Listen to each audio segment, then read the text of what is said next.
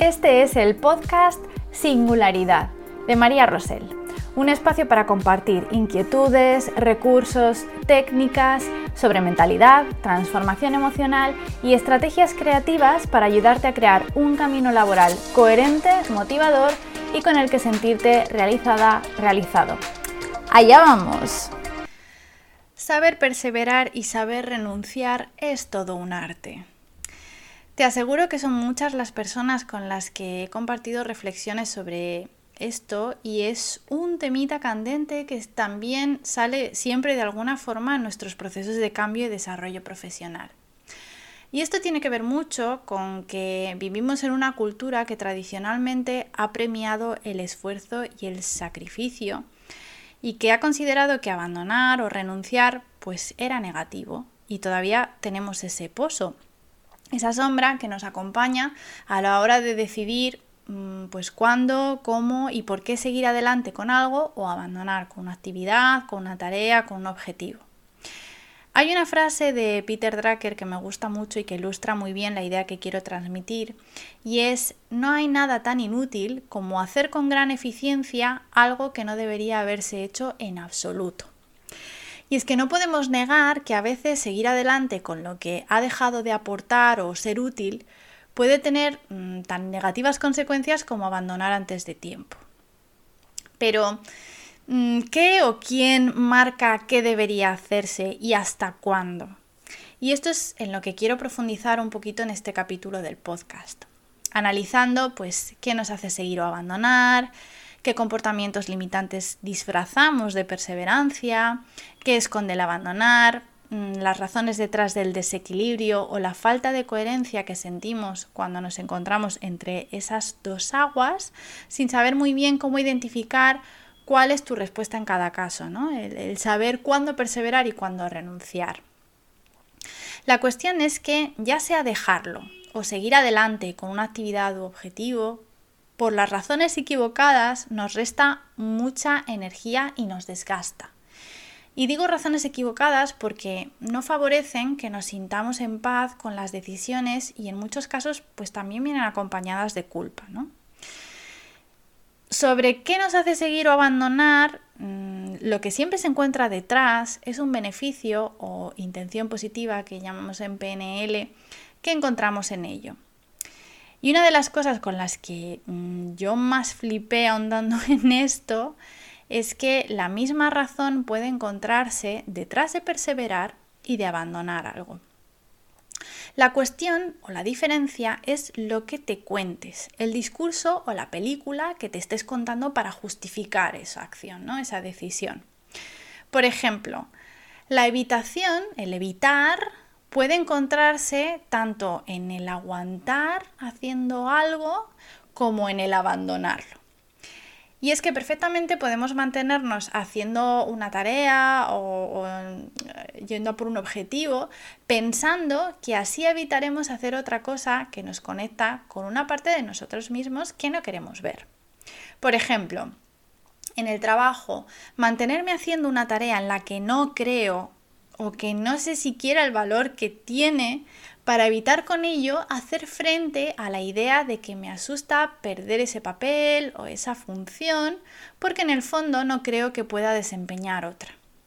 Así que yo sigo adelante en lo mismo, en esa tarea mm, que no tiene ningún sentido para mí, sin rechistar, para evitar hacer frente a mi miedo de qué pasaría si dejara de hacer esto o si levantara la voz qué pasará si yo pierdo esta función, ¿no?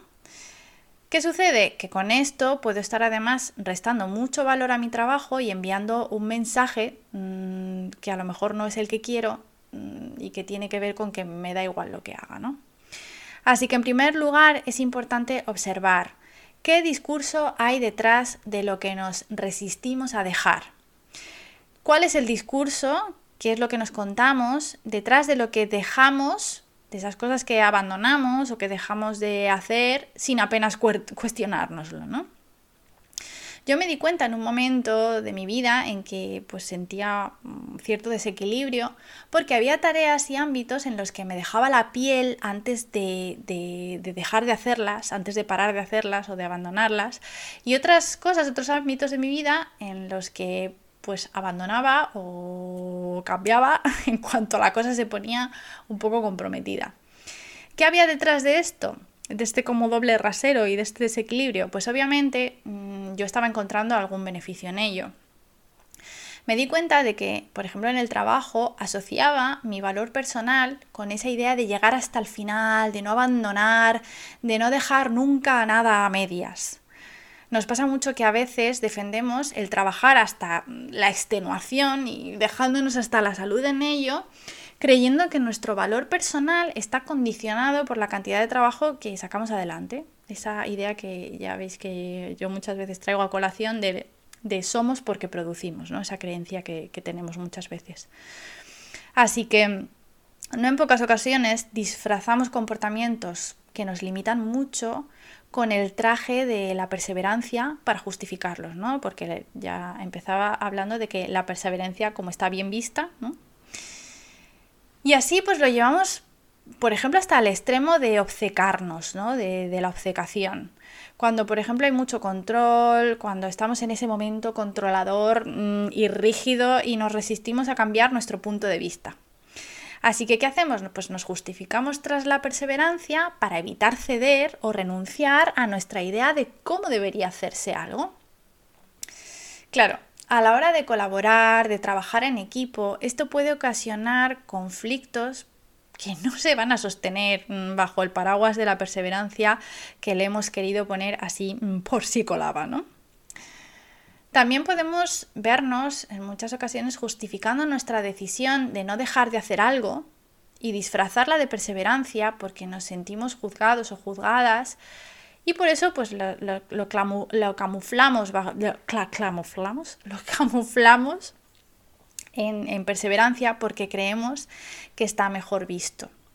A mí esto me pasaba también en un momento dado, ¿no? Cuando alguien en el trabajo cuestionaba o se preguntaba si una tarea, un objetivo que yo sí apoyaba o estaba realizando, pues era la mejor opción, la opción más adecuada, lo más útil, entonces yo me sentía juzgada y cuestionada personalmente por haber decidido hacer esa tarea, ¿no? Así que, ¿qué hacía? Pues utilizaba la perseverancia como mecanismo de defensa para defenderme yo desde un no se pueden dejar las cosas a medias o juzgando eh, mm, que la gente no se compromete cuando decidían hacer algo diferente. Lo que en realidad escondía era que era yo quien me estaba juzgando y por eso necesitaba justificarme, ¿no? En este mm, no es oro todo lo que reluce detrás de la perseverancia, a veces también está justificar el, el perfeccionismo, ¿no?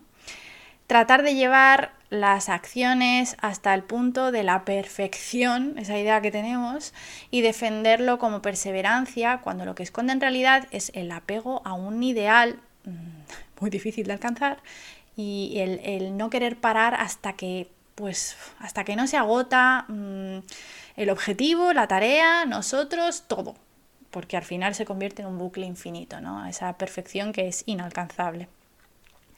Este es otro enemigo de, la perseverancia, digamos, la perseverancia óptima, que es como una mezcla de compromiso con uno mismo y responsabilidad, como un valor que nos puede apoyar en nuestra evolución y que nos permite adaptarnos siempre que sea libres de juicio y culpa. Entonces, además del perfeccionismo, también nos encontramos muchas veces con creencias limitantes sobre el fracaso en torno a esta tendencia de ensalzar la perseverancia. Y ahí una forma de detectarlo es preguntarse, ¿qué significa para mí dejar, abandonar esta tarea o objetivo? ¿Qué pienso sobre retirarme de seguir haciendo algo? ¿Qué pienso de mí? ¿Qué pienso de hacerlo? ¿De quién seré yo si lo hago? ¿Quién creo que seré yo si lo hago? Si dejo, más bien, si dejo de hacerlo, ¿no? Si abandono. Y lo que en muchos casos nos encontramos es que en realidad mm, nos resistimos a aceptar que lo más útil y necesario puede ser cambiar, adaptarnos, reorientar la situación, en lugar de perseverar como mm, empeñarse mm, en que algo siga siendo lo mismo hasta el final. Una potente señal de de la que sospechar cuando se trata de entender o saber cuándo perseverar y cuándo renunciar es identificar si nos motivamos a seguir con algo con una tarea, una actividad, un objetivo desde el tengo que o desde un debería, que al final lo que hace es quitarnos la responsabilidad sobre nuestras propias decisiones. Desde un tengo que hacerlo hasta el final, tengo que acabar, debo seguir. Pues ahí lo recomendable es pararse a observar de quién es esa voz, de quién viene ese mandato que estamos aceptando como única opción y del que nos sentimos fuera de responsabilidad, ¿no? Porque ahí hemos perdido las riendas y el poder sobre nuestra capacidad de decidir cuando estamos sometidos por un tengo que o un debería que nos hemos impuesto. La dificultad para vivir mm, con calma, la perseverancia y la renuncia por lo general tiene mucho que ver con una visión muy rígida de nosotros mismos y de la forma en la que pues al final discurre nuestra vida. Y es que, mm, ¿por qué tendrías que seguir queriendo algo que decidiste hace 15 años? Con la persona que eras entonces, que probablemente pues haya cambiado mucho con respecto a ahora, ¿no? Deberíamos poder tener la oportunidad de variar el rumbo sin culpa. Cuando hay culpa, hay un juicio detrás, una valoración de la situación que te está impidiendo actuar libre. ¿Qué significado le pones a continuar o abandonar? Esto es lo que cabría preguntarse. ¿Qué idea rígida tienes de tu comportamiento, de tus decisiones, como para no aceptar que requieran adaptarse en un momento dado? La culpa puede llegar a ser una forma de autocensura que nos mantiene estancados, estancadas en la imposición. Pero, mm, ¿qué sentido tiene esa imposición? ¿Qué idea de nosotros mismos o de nosotras mismas esconde? Pues la de mm, nunca equivocarse, la de no, no puedo equivocarme, la de saber hacer lo correcto hasta el final en todo momento. También influye mucho, cuando nos cuesta identificar si perseverar o abandonar, la falta de un propósito mayor, de un para qué poderoso. Si no sabemos de qué forma contribuye lo que hacemos y hasta dónde llevarlo, pues nos cuesta mucho encontrar ese punto óptimo de la perseverancia que te contaba antes. Igual que cuando ves que te cuesta comprometerte con objetivos y tareas, es porque hay una desconexión con ese para qué estás haciendo eso. O que eso con lo que sí estás conectando, lisa y llanamente, es con que de alguna forma crees que al no hacer esa tarea, al, abandonar ese objetivo, por ejemplo, evitas un mal mayor o un estrés mayor. Nos pasa mucho que cuando hay una parte de nosotros que requiere comprometerse con algo, terminarlo, pero no sucede, y nos culpamos por ello, tiene que ver con que en el fondo esa maravillosa función de garantizar la supervivencia de nuestro amado cerebro está viendo algún tipo de amenaza, que, ojo, no tiene por qué ser real, en realizar esa tarea o conseguir ese objetivo. Así que es como si nos causara más estrés hacer eso que no conseguimos terminar, por mucho que nos lo propongamos, que seguir abandonándolo. O sea, el cerebro de alguna manera ve que es mejor seguir abandonando que, que terminar esa tarea o conseguir ese objetivo. Así que toca analizar qué estás creyendo que puede pasar si terminas esa tarea o objetivo que se te resiste, y mm, te recomiendo que escuches con las orejillas bien abiertas porque alguna letra pequeña hay ahí que tiene que contarte tu cerebro. También nos perjudica mucho la búsqueda de recompensa inmediata. Ese si no obtengo algo a, a cambio ya, lo dejo. Basar las razones para perseverar en algo en sensaciones efímeras como la felicidad y emociones placenteras todo el tiempo es como mm, un hype continuo, es como mm, las drogas. Subidón cuando estás bajo su efecto, pero luego nos cuesta sostener la realidad que implica que no siempre podemos estar bajo el efecto de emociones placenteras y que hay resultados que necesitan tiempo y constancia. Por eso no estoy yo muy a favor de que se exagere la felicidad como motor en el trabajo. La clave en todo esto, para saber identificar cuándo perseverar, cuándo renunciar o abandonar, pues no engañarse a una misma, a uno mismo. No quedarse en las razones por las que uno empezó a hacer algo, sino entender y analizar las razones o las motivaciones por las que uno continúa haciéndolo. ¿Para qué? Un para qué gordo. Es importante estar abiertos a que esas motivaciones pues puedan cambiar y tengan que cambiar o que nos demos cuenta de que ese objetivo pues ya no está sumando y es mucho más eficaz reorientar la situación mm, pues desde nuestra responsabilidad, ¿no? que estar sometidos a ese no, tengo que. El acto más responsable y útil para identificar si es perseverar o abandonar lo más adecuado en esas encrucijadas cuando estamos ahí es analizar qué pasaría si continuara, qué pasaría si lo dejara, de dónde vienen las respuestas a esas preguntas, las respuestas que te das. Mm, sentir si vienen del miedo, desde tus valores, desde lo que crees que se espera de ti. Al final, saber perseverar y saber renunciar tiene que ver con dónde está tu coherencia en cada momento.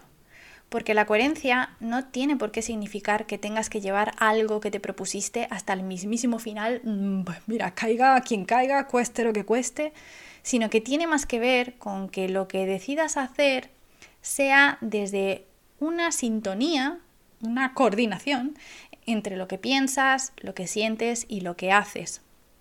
Con honestidad hacia ti y hacia ese para qué significativo que siempre te recomiendo que busques, principalmente para sentirte en paz con lo que haces o dejas de hacer, trascendiendo el juicio y la culpa que no te ayudan a evolucionar ni como persona ni como profesional. Porque además, con el ritmo que lleva el entorno, nuestras vidas, nuestras carreras profesionales, esto implica que entrenemos el músculo de la adaptación y mm, esto algunas veces significa abandonar una tarea o objetivo porque ya no aporta valor y otras tantas veces, todas las veces, significa dejar la culpa y rescatar nuestra responsabilidad. Espero que este capítulo te haya aportado. Me encantará conocer cómo te relacionas con la perseverancia y el abandonar o renunciar. Eh, nos vemos por Instagram y también próximo capítulo del podcast Singularidad.